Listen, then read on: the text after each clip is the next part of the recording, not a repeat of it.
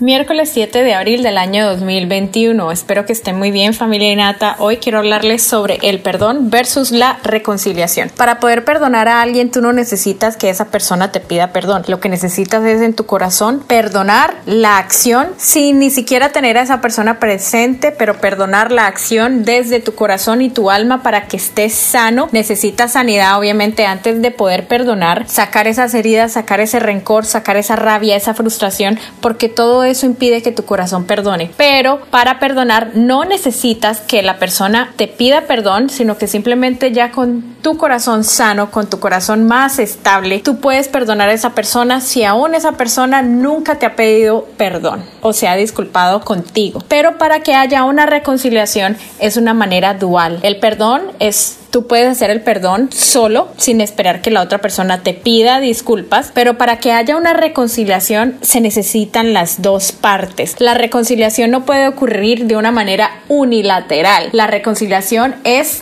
de manera dual. Las dos partes necesitan llegar a un acuerdo para poder ejecutar una reconciliación. La reconciliación no pasa solamente de un lado. La reconciliación se necesitan las dos partes. ¿Y por qué quiero enfatizarme en esto en el día de hoy? Porque muchas veces tendemos a confundir el perdón con la reconciliación. El hecho de que tú perdones a alguien o sueltes algo que te hacía daño no quiere decir que necesariamente haya una reconciliación. Ahora, muchas veces puede llegar a ver que haya el perdón y de la manera que Dios disponga puede haber una reconciliación porque la otra persona se interesa en reconstruir la relación, pero para que haya una reconstrucción de una relación es de las dos partes. ¿Y por qué te digo esto en el día de hoy? Porque te quiero exhortar a que perdones aún si no hay una reconciliación, a que perdones si de pronto esa relación se destruyó, si de pronto esa relación eh, te alejaste porque simplemente ya no hay reconciliación de parte de la otra persona, esa amistad, esa mm,